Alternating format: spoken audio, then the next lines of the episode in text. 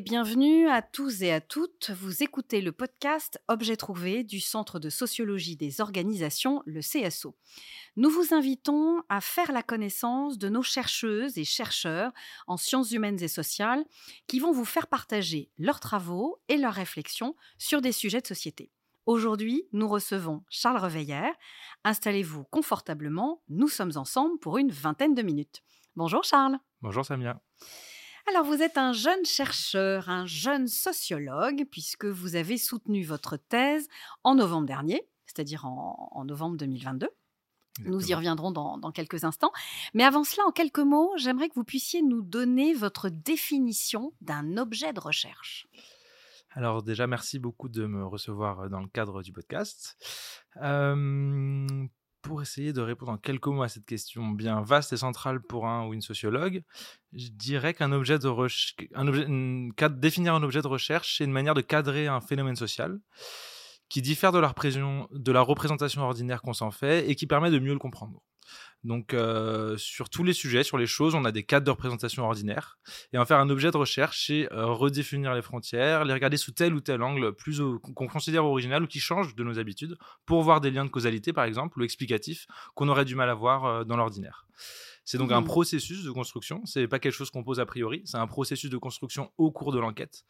Et souvent, en fait, quand on, a, quand on rédige nos thèses, qu'on intervient quelque part, on donne l'impression d'avoir un objet de recherche clairement défini, euh, qu'on peut, qu'on peut euh, voilà, mettre en introduction d'un article, etc. Alors qu'en fait, c'est un processus souvent qui a été très itératif, dialectique, par des va-et-vient entre le terrain, la littérature qui existe, ah. le fait de se mmh démarquer des gens qui ont déjà fait des choses. Voilà.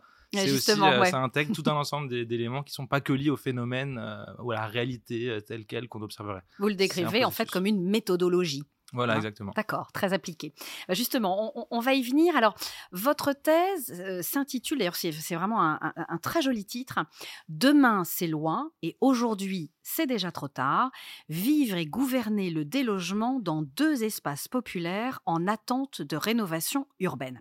Alors cette thèse, je le précise, hein, s'est déroulée sous la, sous la direction de Claire Lemercier et Jérôme Pellis, qui sont, qui sont euh, également tous deux chercheurs au CSO. Alors, pouvez-vous nous présenter, mais vraiment de manière très synthétique, cette recherche, euh, nous, en dire quelques, quelques mots, l'essence même, en fait, de votre travail? Alors, si on peut. Oui, je vais, je vais, je vais m'essayer à l'exercice. Alors, je travaille donc sur le vécu et sur le gouvernement du délogement dans les quartiers populaires. Euh, à Marseille. Avec Des cas d'études qui sont euh, situés à Marseille. Mmh Même si j'ai fait un, un, terrain exploratoire en banlieue parisienne qui me permet de mmh répondre aux gens quand j'ai un peu des attaques. Ah, mais ça serait pas juste lié à Marseille, ce dont tu parles? Ah, de ah. répondre non, non, mon sujet, je l'avais, mon objet de recherche justement, je l'avais plutôt construit dans un terrain situé en banlieue parisienne. Euh, qui m'avait justement amené à l'originalité un peu qui a fait la thèse, qui est de me focaliser sur les séquences d'attente de l'action publique, les séquences d'attente euh, de la rénovation urbaine. Autrement dit, souvent je le formule comme ça, j'ai essayé de travailler sur ce qui se passe quand il se passe rien, euh, dans l'attente, c'est-à-dire quand, dans un espace populaire, on, promet une rénovation à venir, on dit on va faire un gros projet d'aménagement avec démolir telle ou telle rue, reconstruire telle ou telle chose. le projet, en fait, la mise en œuvre a lieu 15, 20 ans plus tard, parfois. Et donc j'ai travaillé sur toute cette séquence qui sépare le moment où il y a une annonce qui est faite d'un projet à venir et le moment de sa mise en œuvre. Oui, c'est-à-dire qu'il y a des habitants qui vivent en suspens d'une future, enfin d'une rénovation et donc d'un probable déménagement. Voilà, exactement. Et euh, la thèse de la thèse, c'est un peu dire qu'il se passe des choses justement dans ces moments où il se passe apparemment rien. Et mmh notamment en fait que euh, la projection d'une action publique à venir, ça induit une forme d'inaction publique, de mise en suspens de la gestion courante des quartiers populaires ou de leur politique de peuplement. Et surtout, en fait, ça produit souvent la dégradation des quartiers populaires. C'est-à-dire que les politiques censées du coup résoudre euh, le mal des quartiers, comme souvent elles s'en revendiquent, produisent en fait le mal-être aussi des quartiers de par toute l'inaction publique et la mise en suspens de la gestion et de l'entretien qu'elles induisent dans toutes ces périodes très très longues d'attente euh, de la mise en œuvre. Euh, et donc, j'ai euh, le, tout l'enjeu de la thèse, c'était d'essayer d'analyser un peu, d'avoir une entrée temporelle dans l'analyse des politiques urbaines et d'analyser comment cette question peut renouveler l'analyse des, rapports de pouvoir qui structurent les processus de rénovation urbaine. Mmh d'accord. Alors, vous l'avez un peu, un peu évoqué. justement, comment, comment est venu à vous ce sujet, hein, puisque c'est vraiment l'objet de ce podcast. Euh, pourquoi avoir choisi ce, ce, ce, ce sujet-là? Alors, à, la base, du fait de, préoccupations, disons, assez personnelles, d'engagement, plutôt un peu d'expérience d'engagement militant euh, assez lointaine, j'avais juste, et de, et de spécialisation de recherche, un peu en sociologie du droit notamment, mmh. j'avais pour démarche d'observer les négociations entre des habitants délogés et les administrations qui les délogent, et de voir la place qui occupe le droit. J'avais donc cette espèce de projet défini assez rapidement, en fait, en mmh. sortie de mémoire, parce que j'avais travaillé sur totalement autre chose euh, dans le cadre de mon mémoire, la Cour pénale internationale, donc ça n'avait rien à voir. Donc je suis arrivé avec peu de préparation, disons, dans la thèse, ce qui finalement était un peu une force. Hein. J'ai essayé de le convertir en une force, parce que du coup, j'étais très rapidement sur le terrain et je me suis dit, j'ai ce projet un peu général de suivre les négociations, mais je vais surtout commencer par aller faire du terrain et voir euh, ce, qui, ce qui en sort. Et un des premiers euh, résultats, ou plutôt problèmes que j'ai rencontrés sur le terrain, c'est que j'avais l'impression de jamais être là au bon moment. J'avais l'impression de, souvent arriver trop tôt, en fait.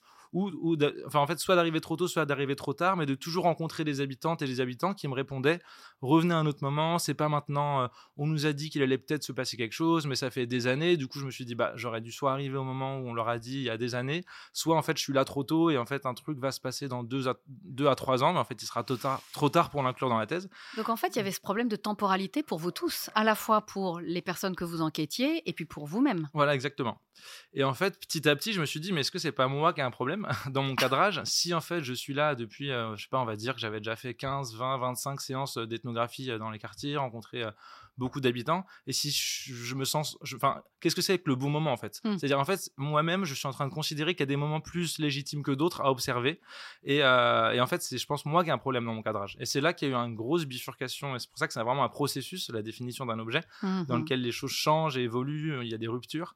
Et je me suis dit, en fait, je crois que je vais en faire mon objet d'étude, cette question de l'attente en elle-même. Et ça m'est venu, comme je disais, c'est à la fois ça vient des terrains, mais aussi de la confrontation avec la littérature. Et à ce moment-là, du coup, je commence à lire la littérature spécialisée que encore une fois je connaissais très très mal avant d'avoir mmh commencé la thèse. Et je me rends compte qu'il y a un prisme euh, événementiel très fort. C'est-à-dire qu'en fait les sociologues vont souvent conseiller d'arriver au moment euh, sur les terrains, euh, sur les quartiers rénovés, au moment où les dispositifs de relogement interviennent, mmh juste avant ou juste après pour comparer l'avant et l'après. Mais on a l'impression qu'en fait c'est vraiment un événement soudain et on va comparer son incidence, voilà comparer qu'est-ce qui se passait six mois avant que le dispositif de relogement et six mois après pour voir si ça a amélioré ou pas la vie de l'habitant ou de l'habitante en question. il y a mmh. notamment un terme qui revenait dans la littérature qui est de se mettre en veille en attendant que quelque chose se passe. Moi, on m'avait vachement conseillé, on m'avait dit, tu regardes plein de terrains en région parisienne, à Marseille, mmh. t'attends qu'il se passe quelque chose, et quand quelque chose se passe, là tu vas sur le terrain et t'observes vraiment. Et en fait, je me suis dit, ça c'est un biais très fort. Ça, veut dire qu'on considère qu'il y a tout un ensemble de périodes, qui sont des périodes de veille, mmh. dans lesquelles les objets sont pas encore là, et on attend tout d'un coup que l'objet de recherche arrive. Je me suis un peu dit l'inverse, et je me suis dit que euh, l'attente, c'était pas juste un objet transitoire ou une période de veille, mais un objet pleinement légitime de recherche qui pouvait faire l'objet d'une thèse. Donc effectivement, ça a bien évolué entre le début de votre thèse et puis cette observation autour de, autour de l'attente. Complètement. et c'était même le, la première phrase de ma conclusion, c'est un peu de, de dire qu'on pourrait considérer que mon travail de thèse est inachevé parce que je travaille sur une action pub, sur la rénovation urbaine, mais j'attends pas qu'elle se fasse. Je, mmh je, je m'arrête avant le, le, moment où elle advient. Et il y a un peu une phrase, je pense que c'est juste aussi la manière dont on généralise et dont on élargit un peu nos objets, qui est de dire les classes populaires passent suffisamment de temps à attendre les politiques qu'on leur promet pour qu'on y consacre un travail de thèse ou qu'on en mmh fasse un objet entier. En, en tant que tel. Mmh d'accord. Euh, j'imagine que parmi tous les témoignages, euh, les, les, études, les analyses que vous avez pu faire euh, auprès des habitants, vous avez peut-être des, des, belles surprises, voire peut-être des difficultés auxquelles vous avez été confronté. Vous pouvez nous en dire deux mots? Oui, tout à fait. Notamment un terrain ethnographique par définition, ça implique une très forte immersion, euh, le fait de lier des interconnaissances avec les personnes sur le terrain, donc beaucoup d'émotions, et euh, c'est quelque chose qui a sa place pour moi dans la restitution, dans la présentation après des résultats. Euh, une belle surprise, je pense, ça a été les premières réceptions de ma place que j'ai pu avoir sur les terrains j'étais forcément assez mal à l'aise venant de mon milieu blanc, bourgeois, d'arriver dans des quartiers populaires et je me demandais comment euh, j'allais être reçu mmh par les personnes euh, à qui je proposais de faire une thèse sur euh, ce qui leur arrive, etc. Et j'étais assez surpris en fait par la, comment dire, par la force de clarification des choses et des lignes de clivage des militants et des militantes des quartiers ou des habitantes et des habitants des quartiers concernés qui m'ont qui ont été très claires en fait dès que je suis arrivé. Euh, c'est-à-dire qu'il y a quasiment même pas eu de malaise en fait sur les deux Mhm. terrains euh, centraux. On m'a clairement dit dès le début en fait tu viens nous observer, ça va être du donnant-donnant, tu vas nous servir à quelque chose. Tu as des ressources parce que voilà, tu es blanc, tu viens de telle origine, tu sais euh, écrire tel type de choses, tu maîtrises un peu les questions juridiques. Donc c'est simple en fait, tu nous observes, nous on te donne des tu nous donnes des tu nous donnes des, des ressources pour nos mobilisations, nous accompagner dans nos démarches. Et c'était une vraie relation bien de- de confiance en fait. De, de, don- de, de confiance et aussi euh, qui, qui, a pas, qui, effaçait, qui effaçait pas les rapports de domination qu'il peut y avoir euh, entre la personne enquêtée et la personne qui enquête, mais qui les prenait pour argent comptant et où les, les, c'est les enquêtés, elles et eux-mêmes, qui en fait m'ont donné une place. euh, qui en fait euh, reconnaissaient du coup le rapport de pouvoir, mais en, mais en fait ils s'en sont servis, en fait ils ont Mhm. utilisé les ressources que ça pouvait, que l'enquête pouvait apporter, et c'est ce qui m'a permis, je pense, de rester longtemps sur euh, les deux terrains, d'avoir des interconnaissances très proches, c'est que ça a été un peu du donnant-donnant, asymétrique, parce que j'arrivais en position dominante, mais du donnant-donnant euh, tout au long de, de l'enquête. Mhm, D'accord. Et des difficultés? Euh, du coup, ça a impliqué, euh, ça a impliqué euh, j'ai eu, plusieurs difficultés sur les terrains. Je pense qu'un élément du coup lié à cette relation de donnant-donnant et à cette immersion très forte, c'est que j'ai eu un terrain, notamment un de mes deux terrains qui a un- été un terrain assez violent, dans lesquels euh, j'ai été amené petit à petit en fait à me retrouver en fait au cœur d'un- d'un- d'un- d'une d'une forme d'intermédiation clientélaire, clientéliste au sein dans un quartier populaire. Euh, C'est-à-dire c'est-à-dire que j'ai, euh, en fait, euh, c'est devenu un élément central de la thèse, mais observé de l'intérieur une, une intermédiation, une intermédiaire associative qui, en fait, avait un rôle très central dans la distribution des, des biens qui étaient en jeu, donc des logements, en l'occurrence des logements pour des locataires en cours de relogement. Et euh, dans un premier temps, j'étais assez à l'aise avec la relation instaurée, où moi j'avais un rôle d'accompagner dans les démarches, etc. J'ai vu petit à petit un ensemble de choses. En fait, euh, disons qu'en fait, cette en- entité associative qui était à l'intermédiaire entre les habitants et un bailleur social avait une pratique euh, répressive des mobilisations des habitants euh, qui, euh, qui, a, tendu à exclure. En fait, un moment sur le terrain, ce qui s'est passé, c'est que ça s'est très mal passé. Autrement dit, il y a eu ça a commencé en fait à tourner au vinaigre, c'est-à-dire qu'un bâtiment, dans un bâtiment, il y a un trafic de drogue, de traite sexuelle qui s'est installé, rien n'était rénové, le bailleur n'entretenait plus du tout les biens, il y avait un risque incendie très fort, c'est même un terrain qui a fini par un drame et par le décès de quatre habitantes et habitants du bâtiment. Donc il y a une forte très forte tension qui a commencé à, à se créer sur le terrain. Et moi, j'étais membre de cette entité associative qui, disons, euh, qui était une association de locataires et qui faisait le lien entre le locataire et l'institution. Et au moment où ça commençait à aller très mal et où il fallait intervenir en urgence, dénoncer des choses, dénoncer judiciairement les pratiques du bailleur social qui n'entretenait plus les bâtiments Mhm. au nom du fait qu'une démolition allait venir, justement, euh, en fait, cette, cette association a bâillonné le- la mobilisation des, des- des locataires qui essayaient euh, de dénoncer la situation. Et je me suis retrouvé, du coup, c'est ma mauvaise surprise du terrain, c'est que j'étais en plein dans. Et c'est un peu la question de jusqu'où, euh, en tant que sociologue, on observe un bateau qui coule sans rien dire, parce qu'en fait, c'est intéressant d'observer quelque chose qui coule.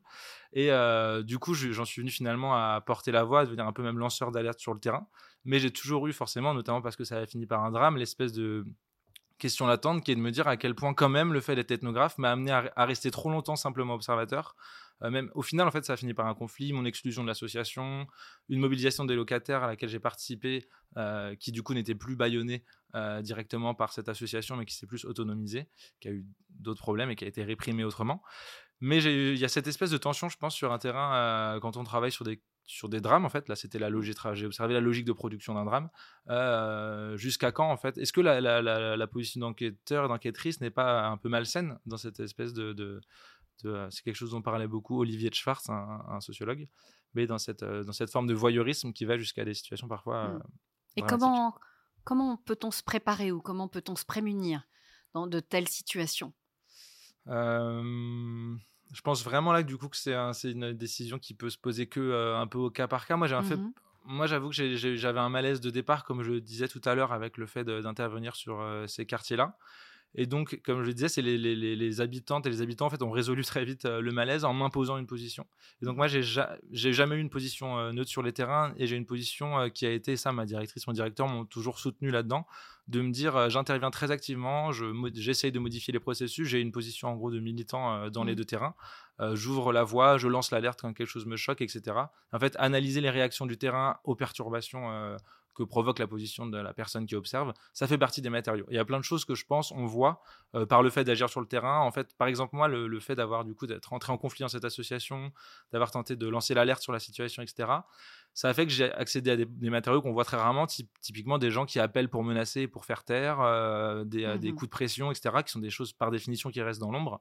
Je pense que sans agir et sans me, prendre, même parfois, moi, je pense que le conflit est producteur de matériaux très mmh. intéressants. C'est souvent en me prenant la tête avec des enquêtés qu'ils ont lâché le truc qu'ils n'osent pas dire et qu'ils lâchent depuis des, années, etc.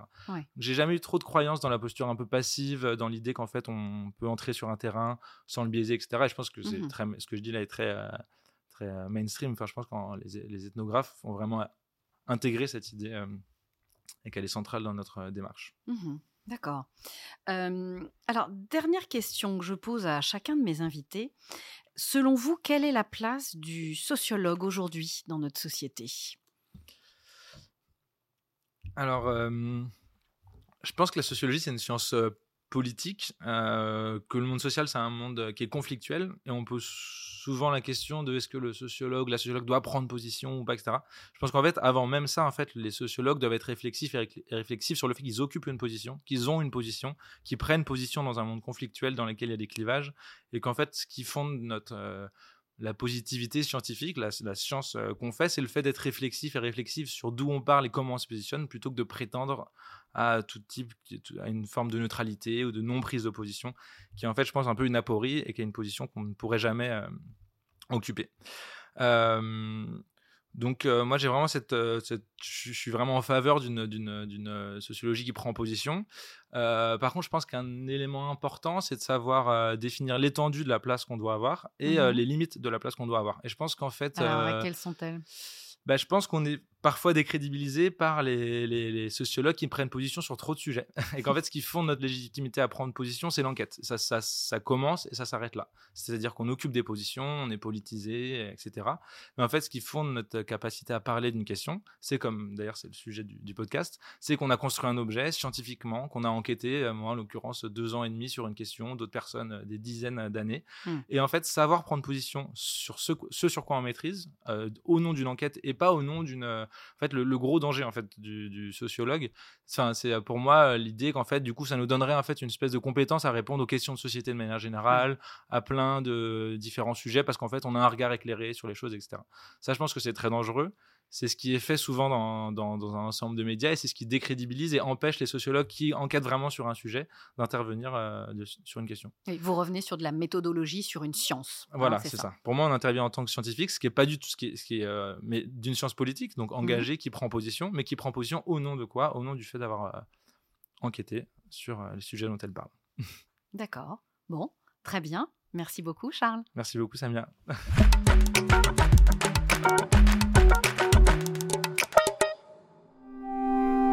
Sciences Po.